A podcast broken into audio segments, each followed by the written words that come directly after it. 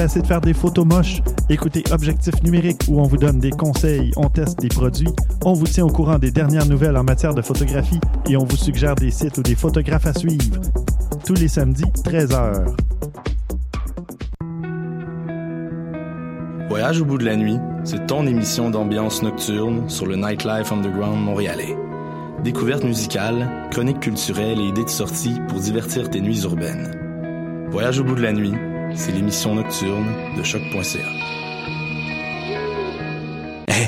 j'ai un plan pour voir et écouter des shows gratuitement toutes les semaines. Le studio, c'est le podcast live de choc.ca. Toutes les semaines, retrouvez le meilleur de l'alternative musicale québécoise pour une session live et une entrevue. Vous pourrez suivre l'émission tous les mardis à 17h30 en vidéo direct sur le Facebook de choc.ca et en audio sur le site internet de la station. Et si vous avez manqué l'émission, pas de problème, retrouvez le studio sur nos plateformes podcast et en vidéo sur YouTube. Musique.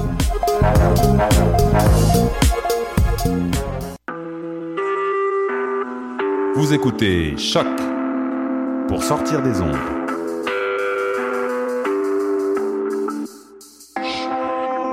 Podcast, musique, découverte. Sur choc.ca. La musique au rendez-vous. Qui était le premier sur Terre? C'était l'œuf ou la poule? Moi, je pense que c'est l'œuf. Moi, non, moi, je pense que c'est l'œuf. Pour moi, c'est la poule. Il a bien fallu qu'elle sorte de quelque part, la poule. Mais œufs. pourquoi c'est la nuit Elle est bien née quelque part, d'un œuf. Alors c'est quoi? C'est l'œuf ou la poule? L'œuf ou la poule Bonsoir à toutes et à tous. Vous avez choisi d'écouter l'œuf ou la poule, l'émission scientifique de la radio choc.ca, quand les poules auront des yeux bioniques. Des yeux bioniques, autrement dit des yeux en partie électroniques, mais inspirés du vivant, de nos processus biologiques existants. Je ne fais pas là un slam, je n'oserais déloger Julie. Mais donc ce soir, on part à la rencontre de Yannick Roy. Bonsoir Yannick. Bonsoir. Alors, t'es étudiant, t'es vous, donc ça va être ça toute l'émission. Des fois, je veux dire vous, des fois, je veux dire tu. Faut pas. Donc, vous êtes étudiant au doctorat en neurosciences euh, visuelles, plus exactement, à l'université de Montréal, et vous vous dites transhumaniste. Mais attention, on sait que c'est connoté. On aura l'occasion de repréciser pendant l'émission de quoi il s'agit exactement. Mais d'ordinaire, un transhumanisme prône l'utilisation des sciences et des technologies pour améliorer euh, les humains que nous sommes, à la fois nos capacités physiques ou cognitives, mais vous nous en direz plus. Et d'ailleurs, la vision sera notre fil conducteur du moins d'une partie de l'entrevue de ce soir. Et dans la chronique Actualité des sciences, Marion. Bonsoir Marion. Bonsoir. Alors Marion Spey, journaliste scientifique indépendante, tu as étudié quel sujet pour ce soir? Alors, euh, je vais parler de crottes. Ensuite, je vais parler d'une hormone de l'amour. Et puis, euh, je me rappelle plus, donc je réfléchis. Ah oui, d'un Tinder pour les orang-outans. D'accord. On verra s'il y a un lien entre tout ça.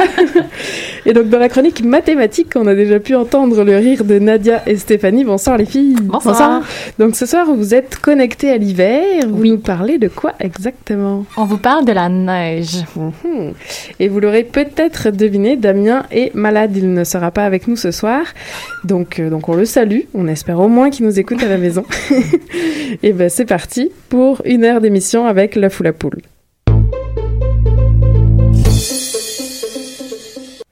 Et Marion, on t'écoute. Alors, je suis allée un peu vite en disant crotte, là, parce que j'étais prise au dépourvu. En fait, je vais commencer en, en vous parlant en vrai de réseaux sociaux. Alors, je vais pas parler de photos truquées ou d'autres faits alternatifs qui circulent sans complexe pour brouiller les idées des plus crédules, mais je vais parler de la première utilité des réseaux sociaux, c'est-à-dire poster une information sur un lieu commun et pouvoir lire les messages de ceux qui en font autant.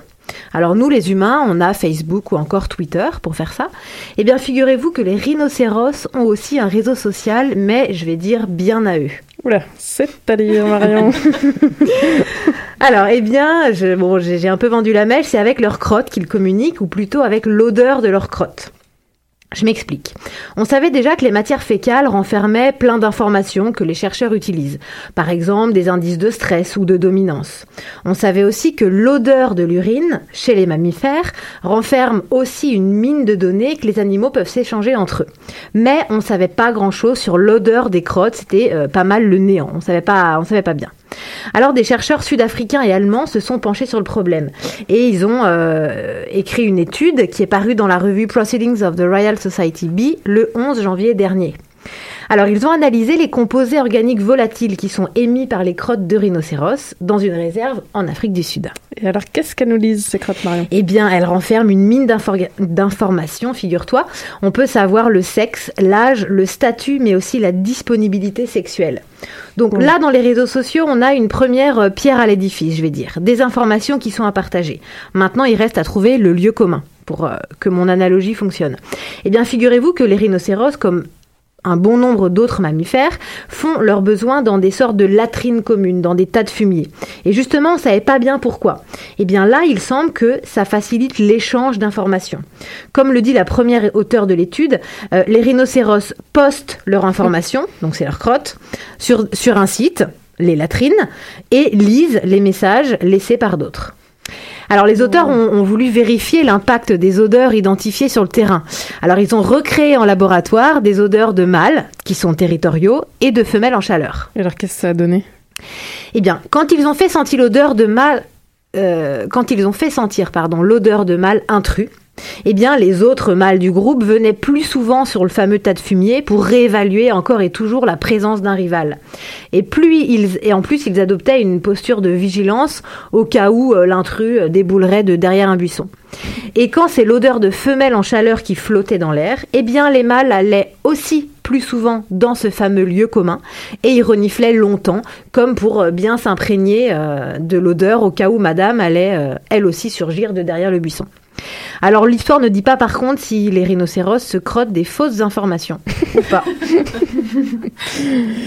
ok, mais alors si tu dis que c'est un tas de fumier, il y a toutes les crottes mélangées. Oui. Et les scientifiques, ils ont quand même réussi à, savoir que telle crotte était à un seul animal? Oh wow. Donc, j'imagine. Un réseau social. T'as dit un rhino social Non, un, réseau, social. dit réseau. J'avais pas pensé. Donc, le prochain sujet, alors c'est pas encore euh, la Saint-Valentin, mais tu vas quand même nous parler de l'hormone de l'amour, comme pour se préparer un peu. Voilà, pour se préparer, surtout pour pas le faire la, la vraie date. alors, en fait, il semble qu'on ait identifié effectivement la chef d'orchestre de l'amour, rien que ça. En fait, c'est une hormone qui répond au nom de kiseptine. Elle a été découverte à la fin des années 90, mais c'est plutôt au début des années 2000 qu'on a identifié un rôle dans la reproduction. On sait par exemple qu'une mutation de son récepteur, donc c'est-à-dire de la serrure dans laquelle elle se fixe pour engendrer ses effets, eh bien une mutation de son récepteur, donc ça empêche la puberté de s'installer. On sait aussi qu'une fois que la puberté s'est installée, euh, si on empêche la kiseptine d'agir, eh bien le cycle reproducteur est bloqué. Donc en fait, elle comme je le disais au départ, un rôle clé dans la reproduction. Alors c'est quoi le rapport avec l'amour en soi? Ben, En fait, des chercheurs anglais, norvégiens et brésiliens ont montré que en plus de lancer la cascade hormonale qui débouche donc sur la reproduction, eh bien la kiseptine déclenche aussi les circuits du plaisir. Et leurs résultats sont publiés le 23 janvier dans la revue Journal of Clinical Investigation. En fait, les scientifiques ont analysé les effets de cette hormone euh, en regardant bien précisément dans le cerveau de 29 hommes et euh, ils leur ont fait passer une IRM.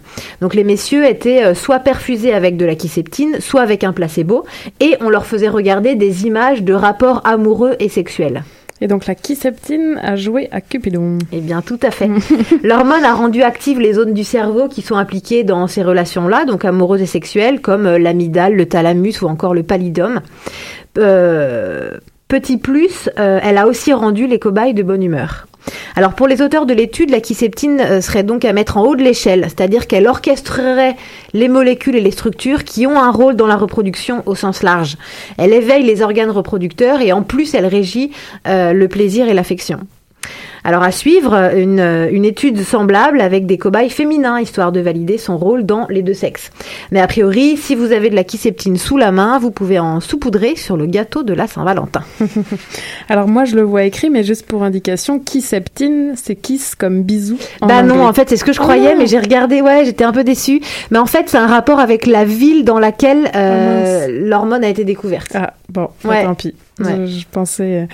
Euh, donc, pour finir, tu nous reparles de réseaux sociaux Ouais. chez des animaux. Alors, on t'écoute. Oui, alors cette fois, c'est une histoire entre Tinder et des orang-outans. Alors Tinder, je le rappelle, c'est une application qui fait défiler des profils selon des critères comme le sexe ou la position géographique. L'idée, c'est que l'utilisateur choisisse si oui ou non il semble attiré par celui ou celle qui défile. Quand l'attraction est réciproque, eh bien, les deux éventuels tourtereaux sont mis en relation et la suite le- leur appartient. Ok, donc c'est quoi le rapport avec les orang-outans cette fois? Alors, j'avoue qu'on ne voit pas forcément venir. Alors, en fait, c'est un parc animalier néerlandais qui a eu l'idée de faire un Tinder pour les orang-outans. Donc, le contexte, c'est que euh, faire en sorte que les primates se reproduisent est assez difficile. Parfois, on fait venir un mâle de très regardes très loin. Parfois, on fait venir un mâle de très loin pour rien. Donc, l'idée, en fait, c'est d'essayer de faire choisir à une femelle qui, bon, il se trouve là à 11 ans, elle s'appelle Samboja. Euh, bah, on essaie de lui faire choisir son candidat préféré. L'expérience, en fait, elle permettra aussi d'en apprendre un peu plus sur la dimension émotionnelle des relations entre les primates et sur le rôle que peut jouer l'apparence. Parce qu'on sait que chez les grands singes, comme chez d'autres animaux d'ailleurs, l'odorat joue un rôle crucial dans l'attirance et la formation de couple. Donc là, ce sera très intéressant de voir si l'apparence visuelle en a un aussi. Alors dans les faits, l'expérience a aussi été menée chez des bonobos qui ont pour le moment semblé réagir à des photos de leurs congénères qui exprimaient un stimulus positif, donc c'est-à-dire euh, un acte sexuel ou un, acte de toilettage. Donc les bonobos peuvent reconnaître des émotions en utilisant le langage du corps et ça c'est déjà une, une avancée de le savoir. Alors reste à voir ce que ça donnera avec notre femelle orang-outan, mais pour l'instant l'expérience est suspendue parce que Samboja a démoli sans faire exprès l'écran tactile qu'on lui présentait pour euh, choisir son Roméo parce qu'elle est trop forte et l'écran n'était pas assez solide, donc il faut déjà euh, essayer de trouver ce problème technique. Bon, bah merci beaucoup, euh, Marie, en tout cas, pour cette chronique Actualité des sciences. J'ai confiance qu'on peut sortir, qu'on peut marcher encore. Moi j'ai confiance qu'on peut parler, qu'on peut être bien dehors. Moi j'ai envie d'être envie de parler encore plus fort et d'être avec mes amis qui me parlent des rivières du Grand Nord, des grands torrents qui s'en viennent pour soulever, couler les champs, mouiller les dents, noyer les larmes qui recouvrent nos parents, mouiller la peur des caresses qui donnent peu en demandant, foutre le bordel dans les lits qui pleurent d'être morts en boudin. Viens prends ma main, je te donne la mienne, sans peine on part, on va plus loin. Ça sert à rien de fixer les traces derrière nos pas sur la fine glace. J'ai enfin retrouvé mes patins, remets les tiens, je te donne la main. La vie est belle une fois chez elle, chaud dans ses bras, je n'ai plus peur d'elle. Chaud dans ses bras, même si on gèle, avec elle, je t'offre mes ailes.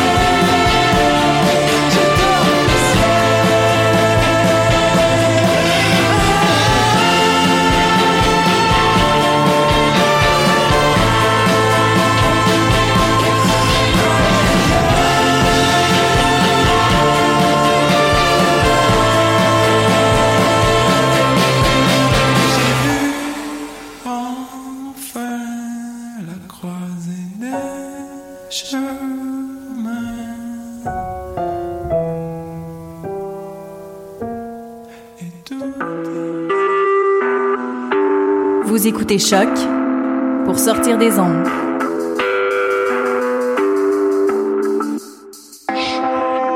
Podcast, musique, découverte. Sur choc.ca. Vous êtes toujours à l'écoute de l'œuf ou la poule. On entendait la chanson Moi j'ai confiance de Philémon Simon. Alors, comme je le disais en introduction, je ne, suis pas avec mon comparse Damien ce soir. Je vais tenter de mener l'entrevue de, la même façon.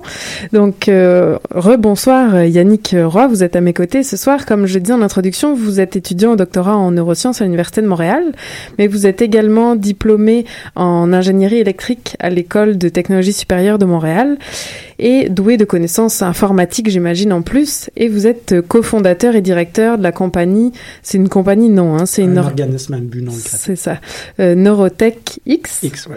Et euh, donc c'est ça, en termes en termes de vision, d'avenir, vous penchez plutôt pour un humain dit augmenté.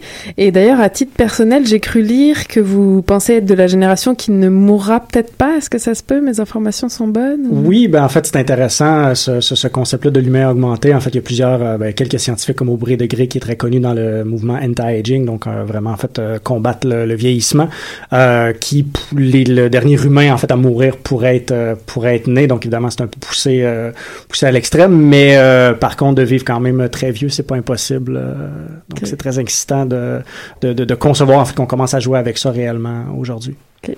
Alors, on va commencer dans le vif du sujet avec un exemple, tout simplement. Euh, comment on peut améliorer, augmenter, voire même manipuler nos sens? Si on prend la vue, par exemple. Depuis déjà une dizaine d'années, et même je pense qu'on y pensait avant, des scientifiques ont monté un projet qui permet de voir avec sa langue. Donc, dit comme ça, vous allez me dire, oui, chacha, oui. Et donc, est-ce que vous pouvez nous expliquer un peu ce mécanisme, Yannick? Oui, ben en fait, premièrement, dans la, modification, l'augmentation, ou même la substitution des sens, euh, évidemment, c'est pas nouveau, mais aujourd'hui, la technologie nous permet d'aller un peu plus loin, et surtout la science et les connaissances au niveau du cerveau euh, nous permettent d'aller beaucoup plus loin. Donc, premièrement, les, avancées sur la plasticité du cerveau et à quel point le cerveau est en fait malléable et on peut le, le reprogrammer un peu euh, pour pour réutiliser cette, cet organe-là qui est très puissant. Donc, comme tu disais, de voir avec la langue fait référence à ça, c'est-à-dire avec la plasticité du cerveau, pour est-ce qu'on peut apprendre ou réapprendre en fait à notre air visuel ou, ou, surtout en fait notre perception. Est capable de visualiser des choses mais par d'autres sens. Donc euh, on appelle ça la substitution sensorielle.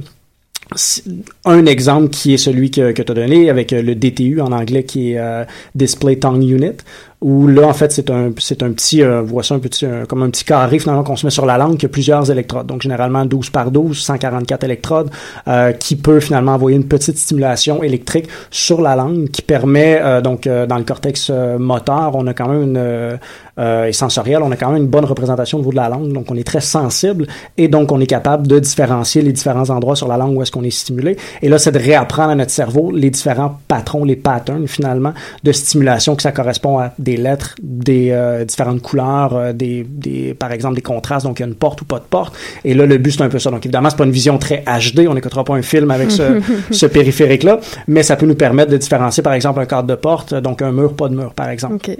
Donc, euh, par exemple, à l'Université de Montréal, on est très, il y a le professeur Maurice Petito qui développe euh, ce genre de technologie aussi. Donc, j'ai eu la chance de, de l'essayer. C'est très, donc on essaie d'entraîner, on ferme les yeux, puis là, on, on nous passe, euh, il, y a, il, y a, des lettres et on essaie finalement de s'entraîner. Donc, avec, on ferme les yeux, on est sur la langue et là, on dit bon, mais ça, je pense que c'est un H, un K, juste avec vraiment écouter, on était vraiment à l'écoute de sa langue et des, des stimulations pour essayer de s'entraîner pour retrouver une un sentiment de perception visuelle.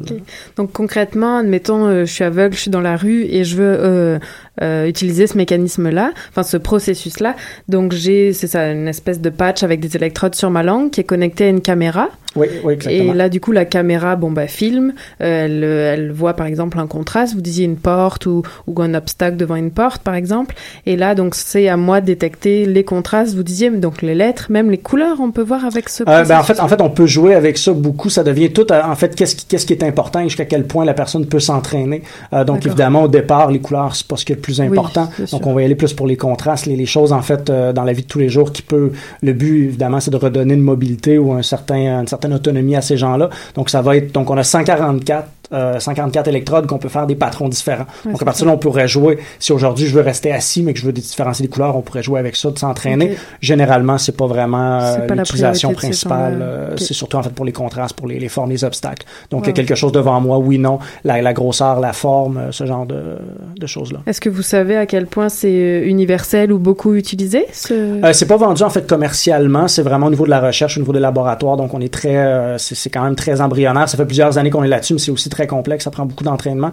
Euh, donc on travaille vraiment avec des personnes, euh, je dirais au compte-goutte là un petit peu pour ce genre, pour ce genre d'études-là, mais c'est très, euh, c'est surtout en fait l'avenir du domaine de la, la substitution euh, sensorielle qui est vraiment intéressante. Euh, moi, j'ai une question justement. Est-ce que c'est pour les aveugles, donc c'est-à-dire remplacer un sens, ou est-ce que c'est pour euh, augmenter une personne qui n'a pas de perte de sens? Donc, ben en fait, évidemment, dans les dans les orthèses, dans les prothèses, euh, au niveau sensoriel, c'est comme par exemple la vue. Au début, on essaye d'augmenter le stimuli. Donc, on a des lunettes euh, parce que notre œil fonctionne et le cerveau fonctionne. Donc, au début, on met des lunettes, on essaie d'amplifier le stimuli. Même chose pour le son, on l'augmente.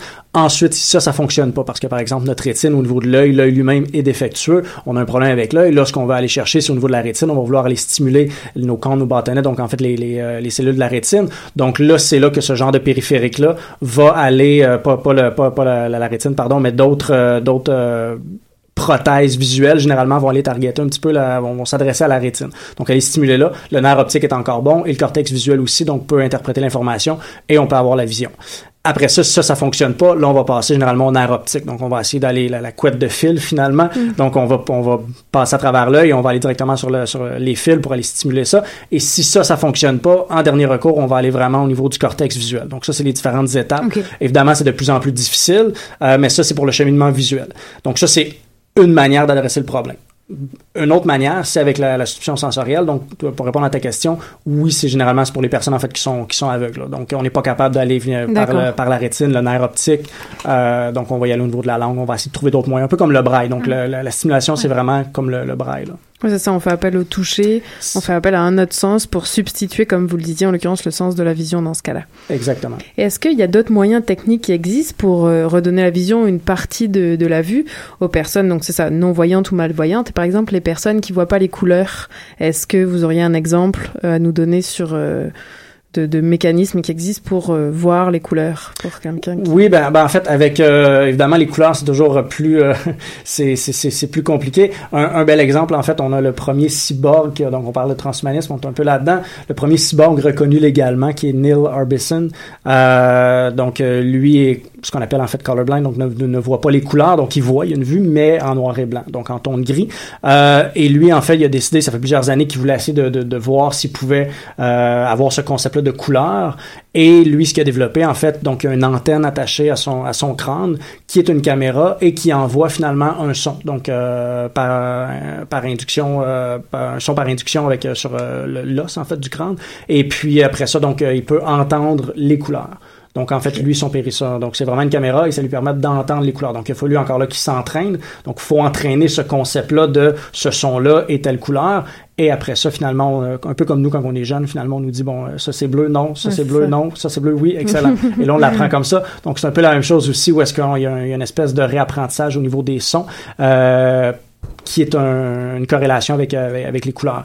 Donc lui, par exemple, ce qu'il dit, c'est qu'il y a certains endroits comme la, la nature, c'est pas intéressant pour lui parce que ça fait un son qui est pas tellement agréable. Par contre, l'épicerie, c'est un agencement qu'il aime bien. Donc il aime aller à l'épicerie dans les, dans les rangées parce que les couleurs, en fait, ça fait des, des harmonies intéressantes pour lui. Et alors, est-ce que vous savez si on peut voir ces changements s'opérer dans son cerveau? Maintenant qu'il donc qu'il voit, enfin qu'il entend les couleurs ou qu'il voit les couleurs d'une certaine façon Est-ce que dans son cerveau il y a eu des changements ou? Euh, en fait, c'est une, savez? très, c'est une très bonne question. Je, oui, évidemment, j'aurais tendance à dire que oui, avec la plasticité du cerveau, il a réappris. Donc, il y a des aires qui sont, euh, qui sont plus Réactivées. stimulées euh, que nous, par exemple, par rapport au son, où là, il y a probablement une meilleure communication avec le système visuel pour des, des représentations. Euh, par contre, c'est intéressant. Je sais pas s'il peut se passer, s'il peut passer d'ailleurs dans les IRM, parce qu'en Ah fait, son, oui, son, son antenne est, est attachée. Donc, je sais qu'il y a des pièces, je crois, de métal sur son, sur son crâne directement. Donc, je sais pas s'il peut repasser à ouais, l'IRM. euh. ouais, c'est vrai. Et mais euh, j'entendais une, une, un TEDx qu'il a donné euh, quand le quand le téléphone sonne par exemple, bah, du coup il, voit une couleur parce qu'il associe certains sons à une couleur. Donc quand le téléphone sonne, il visualise du jaune, admettons. Est-ce que ça c'est un effet secondaire qu'on peut penser qui pourrait être amélioré pour que la comment dire, l'identité sonore de chaque couleur soit tellement stricte et, particulière qu'il pourrait pas l'associer à un son qu'il entendrait dans le reste du monde ou est-ce que j'aurais tendance à dire que oui parce qu'évidemment nos sens on est très euh, en fait si on regarde la richesse le, le, son ou le, le, visuel l'information est tellement riche mais on n'est pas surstimulé non plus on ne panique pas nécessairement avec tout le, bombardement qu'on a ni au niveau de sonore ni au niveau euh, on est capable quand même de différencier qu'est-ce qui fait partie de quoi donc j'aurais tendance à dire oui mais ça demande euh, évidemment et ce qui est difficile je pense c'est surtout comme tout entraînement du, du corps de l'esprit des sens c'est le feedback donc du moment qu'on est capable d'avoir du feedback, ça va bien. Du moment qu'on n'a pas de feedback, c'est excessivement difficile d'entraîner le, cerveau. Donc, euh, si je vous demande, par exemple, de, de, bouger euh, juste à côté de la petite orteil et juste celle-là, donc, mhm. vous avez tout le, mécanisme nécessaire pour pouvoir le faire. Par contre, le premier essai, ça va être tous, les, tous les orteils qui vont bouger en même temps, après ça, le petit orteil. Et si vous avez aucun feedback et aucun, vous ne sentez pas votre orteil, ça va être super difficile de l'entraîner. Ben Par contre, si vous la regardez et même qu'après ça, vous bloquez deux autres orteils pour vous entraîner, ça va prendre quelques minutes, puis vous allez être capable de le faire. Donc, le feedback est très important pour le, pour l'entraînement. Donc, la rétroaction.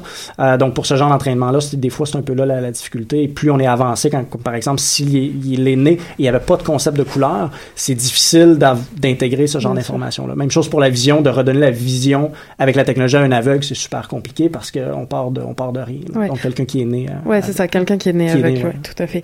Et alors pour terminer, avant notre notre pause musicale, il est carrément allé plus loin. Il s'est dit, bah, quitte à ce que je sache détecter les couleurs alors que je savais pas le faire avant, maintenant il a décidé qu'il allait détecter l'ultraviolet et l'infrarouge.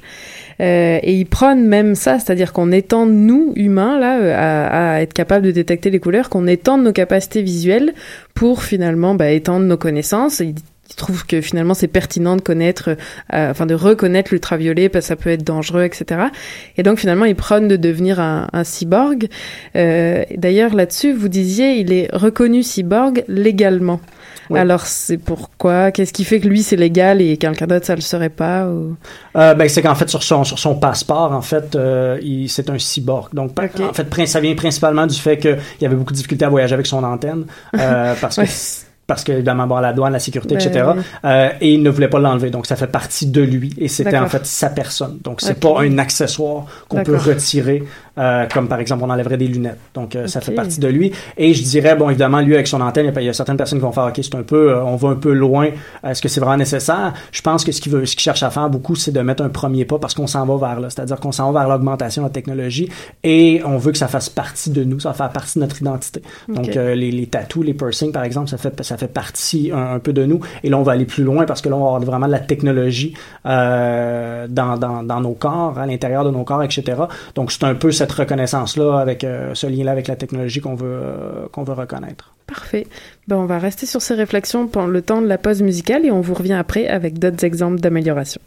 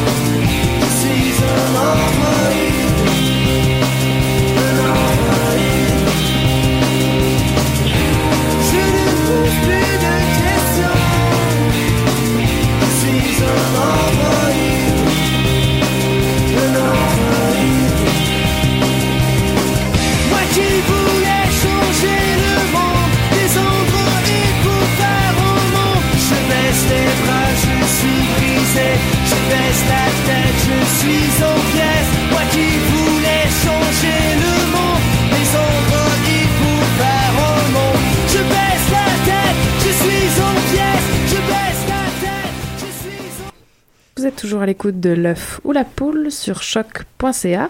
En première partie d'émission, on disait que depuis, depuis longtemps déjà, un processus est mis en œuvre pour améliorer la vision des aveugles, de certains aveugles, comme on l'a vu, on, on, a fait le tour des, des différentes, euh, euh, des différentes perturbations du système visuel possible. Et euh, donc on peut voir avec sa langue. Vous m'avez bien entendu, oui, oui, on peut voir avec sa langue. La langue est stimulée par des signaux reçus d'une caméra qui filme notre, notre entourage. Je ne vous en dis pas plus parce qu'on peut aussi également entendre les couleurs. Je vous invite à réécouter la première partie de cette entrevue pour en savoir davantage et on continue avec notre invité Yannick Roy. Donc on parle entre autres de transhumanisme mais au sens large, d'amélioration de, de l'humain. Ah d'ailleurs ça me fait tout de suite poser la question, est-ce qu'il est question d'améliorer les animaux aussi? Euh, on va commencer en fait par, par l'humain. Euh, okay. Donc évidemment, tous les tests sont généralement faits sur, euh, sur les animaux. Donc on augmente les animaux avant d'augmenter l'humain généralement. Euh, ouais.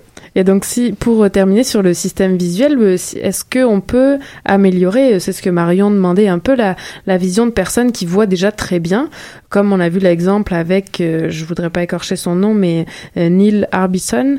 Est-ce qu'on pourrait penser qu'on pourrait voir l'ultraviolet par exemple, ou voir dans la nuit comme le font les rongeurs ou plus nettement dans l'eau comme le font les requins? Est-ce que c'est dans des projets scientifiques ça d'améliorer quelqu'un qui voit déjà ou on reste pour l'instant sur quelqu'un qui est dit malade et donc on va lui l'améliorer sa condition en fait, en fait, j'aime bien la manière dont tu poses la question parce que au niveau du financement de la recherche scientifique, de financer un projet pour augmenter l'humain, euh, c'est pas quelque chose qu'en fait on peut faire vraiment avec les fonds publics. Donc euh, la recherche scientifique qui est, euh, c'est généralement faite euh, au niveau médical, les tests sur des, des humains, etc. Euh, ça va être évidemment pour les pour les maladies, tout ça. Donc quelqu'un qui, qui, qui, qui a un problème qu'on veut régler. Donc pas nécessairement pour augmenter.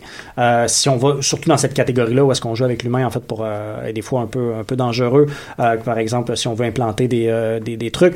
Quand ça reste à l'extérieur, c'est plus facile peut-être, mais quand ça commence à être à l'intérieur des implants au niveau euh, neuronal, des choses comme ça, euh, évidemment, ça va être beaucoup l'armée qui va, comme aux États-Unis, DARPA finance beaucoup ce genre de projet pour l'augmentation. Donc à peu près tout ce que tu as nommé là, DARPA travaille évidemment là-dessus dans de, de, leur côté. Beaucoup beaucoup de grosses découvertes à ce, niveau-là qui vont sortir, mais au niveau euh, public, ce qu'on voit vraiment dans, la recherche, c'est vraiment pour euh, ceux qui ont, qui ont des problèmes au niveau de, de, la, de la, vision. Mais là-dessus, du coup, ça veut dire que si le public investit pas là-dedans, c'est qu'il y a des questions d'éthique, il y a des questions de loi. Et alors, en quoi le, voilà, je sais que je, c'est un peu jeter un pavé dans la mare, mais en quoi le privé ou l'armée dépasserait ces questions éthiques et de loi?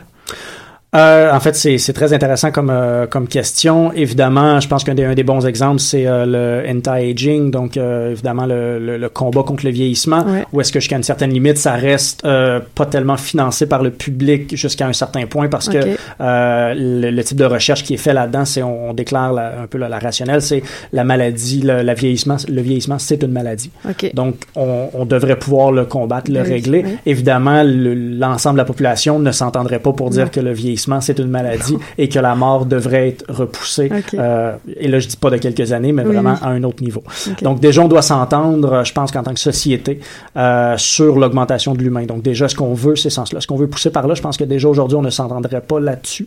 Euh, donc c'est un peu la discussion aussi. C'est pour ça que des personnes comme Neil Arbison avec le, le, le cyborg sur le passeport, c'est tout un peu des mouvements un peu pionniers de où est-ce qu'on s'en va. Donc on cherche vraiment à lever les discussions euh, là-dessus sur l'augmentation de l'humain.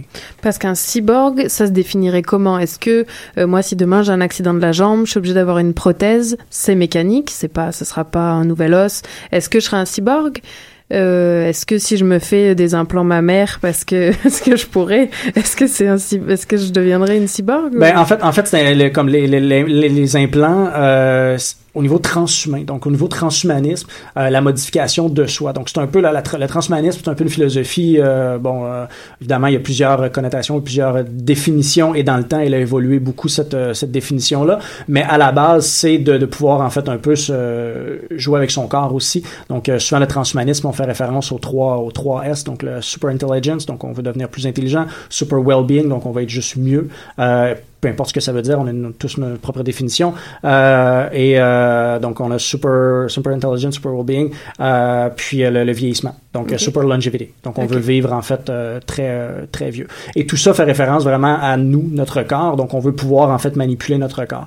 Donc, cette, cette philosophie-là, je dirais que, en fait, on- généralement, dans le mouvement transhumain, les transgenres, tous ceux qui ont eu des, des, des, des modifications, même esthétiques, sont transhumains. C'est-à-dire qu'ils ont pris la décision, on va de l'avant, on, modifie, on se modifie. C'est pas la technologie, Mhm. mais en quelque part, oui, c'est de la technologie. C'est juste pas que c'est pas une puce métallique comme nous on l'entend de qu'est-ce qu'une technologie. Mais la rationnelle derrière ça, l'idée, la philosophie reste un peu la même de c'est mon corps, je veux le modifier pour mon propre intérêt. Oui, si vous mettez le super euh, en tout cas le aller mieux là-dedans, euh, parce que tantôt vous parliez de tatou et de piercing, j'ai un peu tiqué parce que c'est pas une amélioration, mais en ça, c'est une amélioration esthétique. Donc si notre mieux-être passe par l'esthétique, ça peut en faire partie.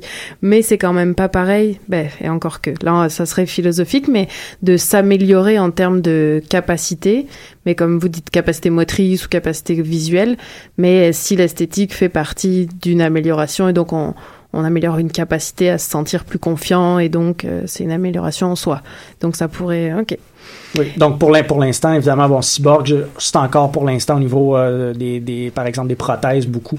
Donc euh, c'est beaucoup cette, dé- cette définition-là qu'on en a encore au- euh, aujourd'hui. Je pense qu'elle va évoluer, elle va changer beaucoup dans le temps avec notre relation avec la, la, la technologie. Donc comment on va s'approprier la technologie, comment on va implanter euh, la technologie, c'est-à-dire le cellulaire, le les fameuses Google Glass. Donc on a amené un peu le cellulaire, on l'a assis Ouais. sous forme de Google Glass. Oups, ça l'a pas tout à fait passé. Mm. Euh, après ça, on s'en va vers la lentille. euh, donc, euh, nos, nos verres de contact, par exemple, vont être la Google Glass. Quel genre de technologie on va mettre là-dedans? Donc, toutes, toutes ces questions-là vont revenir et c'est un, un débat qui est, c'est des discussions qui sont intéressantes euh, et importantes. Alors euh, le, le temps file, j'aimerais vous quand même vous poser la question qu'est-ce que vous faites euh, dans au quotidien pour votre doctorat après un diplôme d'ingénieur comme on le disait, maintenant doctorat en neurosciences, euh, qu'est-ce que vous faites au quotidien? Euh, donc euh, oui, donc je suis je suis ingénieur électrique de formation et je fais mon doctorat aujourd'hui en psychophysique plus précisément, mais en fait en neurosciences visuelles. Donc je cherche à, au niveau de l'entraînement cognitif, euh, au niveau de l'attention, mémoire de travail, euh, des tâches comme ça. Donc je cherche finalement à combiner la technologie avec le cerveau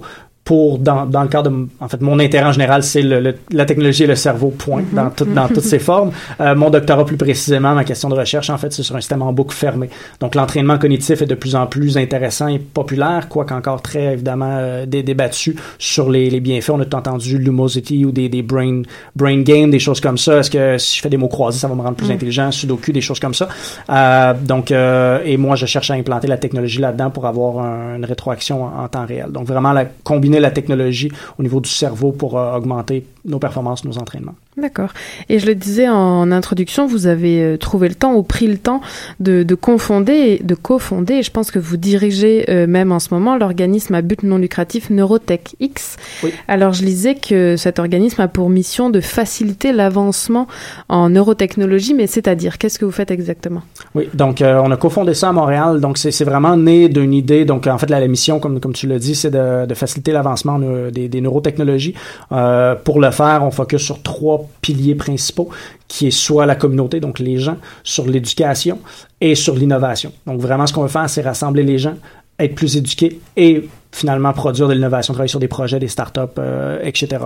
Euh, L'idée est venue vraiment d'un projet où il y avait plusieurs euh, gens qui étaient dans la neurotechnologie, qui étaient ce qu'on appelle neurotech enthousiastes, donc qui étaient vraiment excités par les vidéos sur YouTube, les interfaces cerveau-machine, les prothèses au niveau euh, soit de la vision ou autre, toutes ces technologies-là émergentes qui s'en viennent, qui sont un peu science-fiction, mais qui sont quand même développées dans les laboratoires de recherche aujourd'hui, et donc qui s'en vient et le coût réduit de plus en plus. Et aujourd'hui, on a accès à des technologies comme par exemple le EEG, qui avant était dans les labs de recherche, qui coûtait des Donc EEG, électroencéphalogramme, encéphalo- qui permet de lire en somme les, je veux dire les vagues, mais c'est pas les vagues. Les qui- ondes. Les ondes merci, de notre euh, de notre cerveau si on est stimulé, euh, peu importe, à un son, à un flash lumineux ou quoi. Et donc ça, oui, on peut tout à fait se l'acheter maintenant, se, se mettre un espèce de casque avec des électrodes, le brancher à notre ordinateur, installer le logiciel et lire en direct presque. euh, Notre activité électrique, Tout à euh, fait, cérébrale. Donc quand vous dites éduquer les gens, c'est éduquer à, à, à utiliser ce genre d'appareil pareil, à, à détecter comment, enfin comment euh, interpréter les résultats ou? Oui, donc euh, évidemment, il y a plusieurs volets. Euh, premièrement, par exemple, comme la population en général, ce qu'on cherche, c'est d'augmenter le niveau des connaissances. Donc, qu'est-ce qui est science-fiction? Qu'est-ce qui s'en Mm. vient? Déjà, pour qu'on soit capable de prendre des décisions et des, des discussions aussi intelligentes sur où est-ce qu'on en est. Est-ce que la matrice, est-ce qu'on peut réellement lire dans les pensées avec ces périphériques-là? Oui. Est-ce qu'on est proche? Est-ce qu'on va le faire un jour ou jamais? Donc, vraiment un peu où est-ce qu'on en est? Parce que les dernières années ont avancé très rapidement et il y a beaucoup de choses qui s'en viennent dans le laboratoire. Donc, c'est vraiment un peu de tenir la population un peu à jour. Euh, beaucoup de hypes and hopes dans les médias. Donc, il y a beaucoup de, de buzzwords euh, où on, en- on entend mind control ci, mind control ça. Donc, on essaie un peu de, de, de réajuster là. Donc, ça, c'est pour le public euh, en général. Donc, on fait beaucoup d'événements euh, sur l'awareness, etc. De l'autre côté, c'est vraiment au niveau technique. la, la conscience. Pardon? Euh, ben, en fait, au niveau plus de, traduire. le- de la, la visibilité, la, la connaissance générale sur la technologie. Ah, donc, qu'est-ce qui s'en vient plus dans ce sens-là? Pardon, mon, mon anglicisme, évidemment, je fais plus de, présentations, je discute plus en anglais sur ce sujet-là, donc les premiers mots sont euh, anglophones. Euh, et l'autre côté, c'est technique. Donc, vraiment avec des gens qui sont dans le domaine, qui veulent améliorer leurs connaissances ou qui veulent vraiment un peu plus euh, jouer avec la technologie elle-même. D'accord. Bon, bah, j'ai une dernière question pour vous, à moins que les filles euh, soient, inspirées. Elles attendent la question, elles me sourient. Euh, D'après vous, c'est l'œuf ou la poule? C'est l'œuf, évidemment. Un petit argument pour, euh, pour euh, attester votre réponse? Non, mais j'irais avec, avec un œuf qui a une, une modification génétique à l'intérieur virer en, Ok, en poule. ok, parfait. Bon, en tout cas, merci beaucoup euh, Yannick Roy pour cette Ça entrevue. Merci d'avoir répondu à nos questions. On rappelle en effet que vous êtes doctorant en neurosciences à l'Université de Montréal et cofondateur et directeur de Neurotech X. Merci beaucoup. Merci.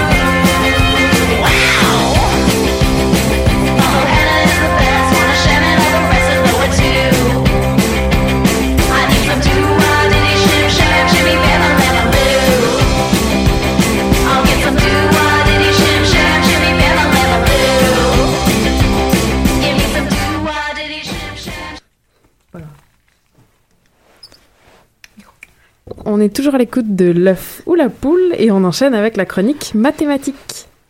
Oui, ben je commence cette semaine euh, par te demander à toi, Karine, est-ce que tu as fait tes devoirs euh, d'il y a deux semaines? On t'avait demandé si 1423 était un nombre premier. Et oui, et je pense que oui. Bon, on sait bien que c'est tes parents qui t'ont donné la réponse. en fait, je, te- je te le dis pour euh, la prochaine fois, mais il suffisait d'utiliser la technique qu'on avait donnée dans notre chronique euh, il y a deux semaines. Donc, je réfère les auditeurs, les auditrices à cette Merci, chronique-là pour euh, savoir comment. Merci aux parents de Karine. Donc, on va embarquer tout de suite dans notre sujet de cette semaine. Dans la chronique de la semaine passée, Mélissa vous parlait du froid. Et on a dé- décidé de rester dans le thème en vous parlant d'un aspect de l'hiver qu'on affectionne particulièrement, la neige. Donc, on pourrait, oui, aborder les différentes stratégies pour construire les meilleurs igloos ou encore pour gagner votre tournoi de bataille de boules de neige. Mais on a plutôt décidé de vous parler de l'imagerie de la neige. Et enfin, on va voir comment les mathématiques sont impliquées dans la représentation de la neige. On peut commencer par le flocon. Vous avez peut-être déjà entendu que les flocons étaient tous différents. Mais est-ce que c'est vrai? Les réponses divergent. Certains disent que, vu le très grand nombre de flocons, on doit nécessairement avoir deux flocons pareils. Mais supposons que ce soit le cas, combien y a-t-il de flocons qu'on peut distinguer à l'œil nu? Donc, on va supposer que les flocons peuvent aller jusqu'à 1 cm de diamètre, même si la plupart sont un peu plus petits que ça. Donc, les flocons sont toujours de forme hexagonale et symétrique, et ça, c'est dû aux liaisons que peut faire la molécule d'eau. Et donc, pour décrire un flocon, il suffit de décrire un sixième de l'hexagone dans lequel le flocon est inscrit. Parce qu'avec la symétrie, on va pouvoir compléter le flocon au complet. Et donc, ça revient à décrire un triangle équilatéral dont la mesure du côté est égale au rayon du flocon. On sait calculer l'aire de la région à décrire pour un flocon de diamètre donné. On sait aussi que l'humain peut distinguer la pression jusqu'à une échelle autour d'un dixième de millimètre. Donc, en découpant le triangle qui correspond au sixième de flocon en pixels dont le côté mesure 0.1 mm, on obtient un peu plus de 4300 pixels, qui peuvent chacun être soit plein de neige ou de vide. On trouve finalement que le nombre de flocons différents a une longueur de plus de 1300 chiffres, donc 10 exposant à 1300. C'est juste une approximation, mais en comptant de cette façon, on compte certains flocons. Pa- Parce qu'en comptant de cette façon-là, on compte certains flocons qui peuvent pas vraiment exister, mais on considère pas non plus l'épaisseur du flocon. Donc tout ça pour dire que vos chances d'en trouver deux pareils, ben, sont quand même pas si élevées. Donc là, on se met dans un contexte de création par ordinateur. Comment on fait pour générer autant de flocons différents pour représenter cette presque unicité-là? Et encore là, c'est tout un défi qu'on va voir. Le modèle de flocon le plus connu est peut-être celui du flocon de Cork, qui décrit une fractale. Une fractale, c'est un objet mathématique qui reste le même quand on fait un gros plan sur une de ses parties. Dans le cas qui nous intéresse, c'est un flocon dont chacune des six branches ressemble aussi à un flocon. Pour l'engendrer, on part d'un triangle équilatéral et on remplace chacun des côtés par une espèce de chapeau de sorcière. C'est-à-dire qu'on coupe le côté en trois segments égaux et qu'on remplace celui du centre par un triangle équilatéral. On applique ce processus-là un grand nombre de fois et même une infinité de fois pour bien obtenir la fractale. Mais comme on l'a dit, on a besoin que euh, on a besoin de beaucoup de flocons puis qu'ils soient à peu près tous différents. Et donc, il faut trouver un processus pour en générer plusieurs convenables. Et donc, il existe des algorithmes qui génèrent plusieurs séquences possibles pour construire un flocon tout en respectant les conditions météo de la scène qu'on veut, dans laquelle on veut créer de la neige. Mais tout ça, c'était à l'échelle du flocon. On peut voir plus grand encore. Le pays est sous la neige. J'ai froid, j'ai froid, j'ai froid, j'ai froid, j'ai froid, j'ai froid, j'ai froid. C'est dur une tempête en juillet, hein Nos terres sont recouvertes de neige éternelle. Il faut tenter de survivre à ce blizzard Ce n'est pas le blizzard Ce n'est pas poli de jeter de la neige sur Wow, les wow, gens wow, wow, wow, on se calme la bagarreuse. Les... Olaf, tu commences à fondre Certaines personnes ont le don de vous faire fondre.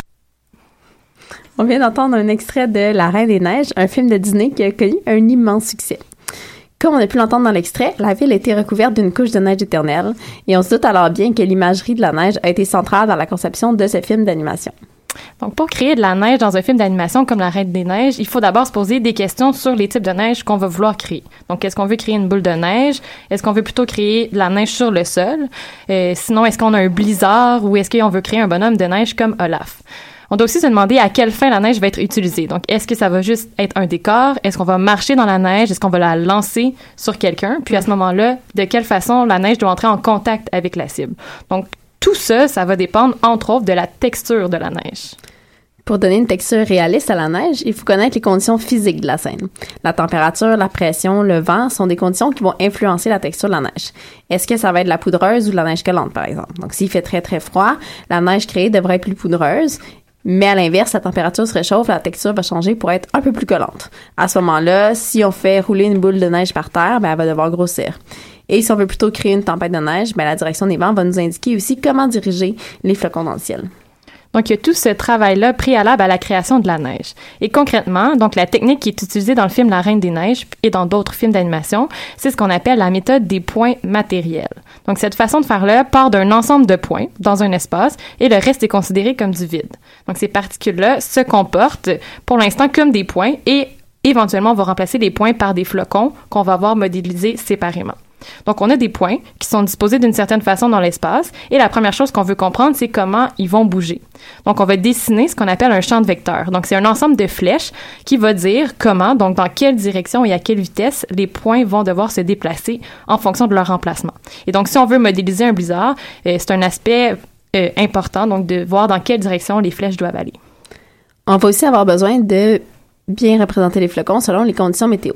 Donc, ça va être des, flocons qui vont ressembler plus à des plaquettes s'il fait près de 0 degré Celsius ou à des aiguilles s'il fait entre moins 5, entre moins 5 et moins 10, etc.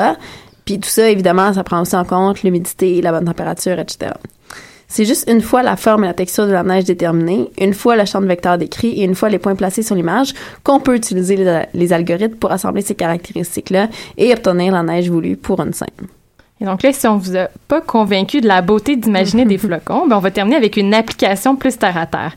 Donc il y a des chercheurs français en mathématiques, en informatique et en physique qui cherchent à prédire les avalanches en regardant des images de neige en montagne obtenues par rayon X. Donc on a juste précisé que la neige, elle, reste en place, puis l'image est prise un peu comme une sorte par une sorte de caméra. Donc, ce qu'ils appelle la microtomographie, ça permet d'obtenir des images en dimension 3 de petits échantillons de neige, un peu comme on peut obtenir un scan 3D de notre corps à l'hôpital. Et la disposition de la neige, de l'eau, de l'air et de la glace dans l'échantillon apparaît donc nettement sur ces images. Le but de tout ça, c'est de valider les modèles physiques actuels sur les comportements de la neige à l'échelle microscopique. Éventuellement, on aimerait se servir des modèles microscopiques pour comprendre l'évolution macroscopique du manteau neigeux. Et une meilleure compréhension au niveau macroscopique serait utile dans ce cas-ci pour estimer le, ris- le risque d'avalanche, par exemple. Et alors, euh, merci les filles pour votre chronique. Est-ce que vous avez une énigme pour euh, les deux prochaines semaines que je demande à mes parents, quoi? Donc, cette semaine, on vous propose l'énigme suivante. Si un dictionnaire est un livre contenant tous les mots définis par moins de 10 mots, est-ce que dictionnaire est présent dans le dictionnaire? Ok. Bon, parfait. on va faire ça pour euh, dans deux semaines. Bon, on continue avec euh, l'agenda des euh, deux prochaines semaines. Alors, il va être court cet agenda. On commence par le jeudi 9 février. Alors, c'est le premier de l'année. C'est un 6 à 9 à la mer à boire sur Saint-Denis par l'organisme Dialogue, Sciences et Politique. Donc, c'est Science and Policy Exchange, hein, n'est-ce les filles? Donc c'est une discussion autour, vous l'aurez deviné, de sciences et politique. On continue le mercredi 15 février euh, dans Hochelaga à 19h jusqu'à 21h euh, à la Maison de la Culture Maisonneuve, un cabaret scientifique qui fête les 10 ans du magazine Nature Sauvage et ça sera une rencontre avec le rédacteur en chef Michel Leboeuf. Il me reste deux événements. Le jeudi 16 février, une conférence au cœur des sciences de l'UCAM pour percer le secret de la pyramide Khéops. Et enfin, le vendredi 17 février, au Planétarium, une conférence gratuite à 19h jusqu'à 21h30 avec Marie-Ève No, qui vient de terminer son doctorat en astronomie et à la recherche d'exoplanètes et de vie ailleurs dans l'univers. Si je peux me permettre, elle est passionnante. Ça. Ah, merci beaucoup Lou, qui est au quotidien au planétarium. Donc on a là une info en exclusivité. bon, merci beaucoup. C'est le temps de, de remercier Damien de loin euh, à la maison. Euh, merci Lou à la technique pour cette émission. Merci Nadia et Stéphanie pour votre chronique et pour euh, l'inspiration musicale aussi de cette émission. Merci Marion pour ta chronique et merci Yannick d'avoir répondu à nos questions sur l'humain augmenté. Merci beaucoup. Bonne semaine tout le monde et puis on se retrouve à la semaine prochaine. Euh, on va parler de fibrome utérin la semaine prochaine. Sciences de la santé. Bonne soirée tout le monde. Qui était le premier sur Terre? C'était l'œuf ou la poule? Moi, non, moi, non, je que c'est la poule. Pour moi, c'est la poule. Il y a bien fallu qu'elle sorte de quelque part, la poule. Parce que la poule, elle prend des Mais œufs. pourquoi c'est la nuit Elle est bien née quelque part, d'un œuf. Alors c'est quoi? C'est l'œuf ou la poule? L'œuf ou la poule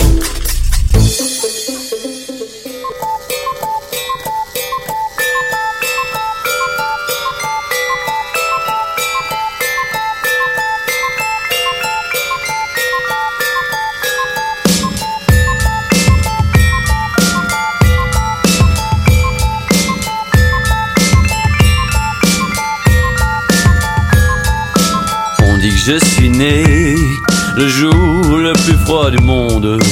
On dit que je suis né avec le cœur gelé. On dirait même qu'on m'a porté à bout de ventre en haut de la colline qui surplombe la ville et ses clochers.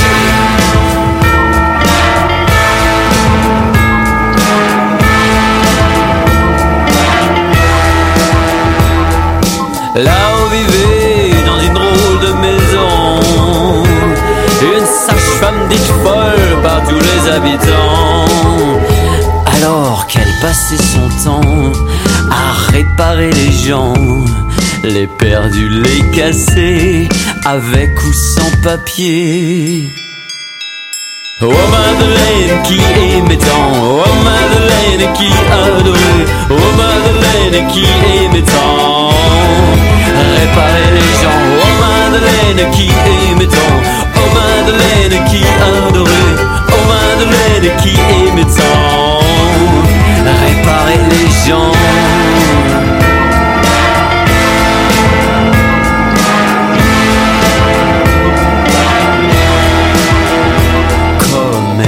Installé sur la table de la cuisine, j'ai cru un instant qu'elle voulait me dévorer.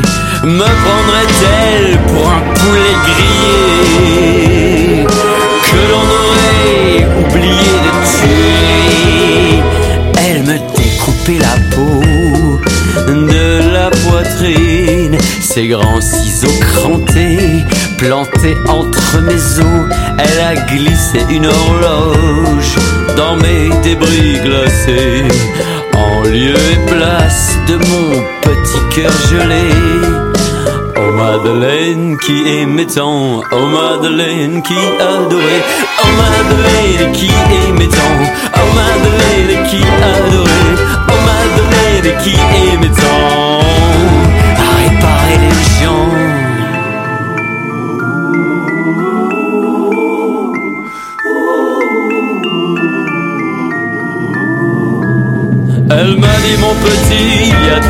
que jamais, oh grand jamais, tu ne devras oublier. Premièrement, ne touche pas à tes aiguilles. Deuxièmement, ta colère, tu devras maîtriser. Et surtout, ne jamais oublier quoi qu'il arrive. Ne jamais se laisser tomber amoureux.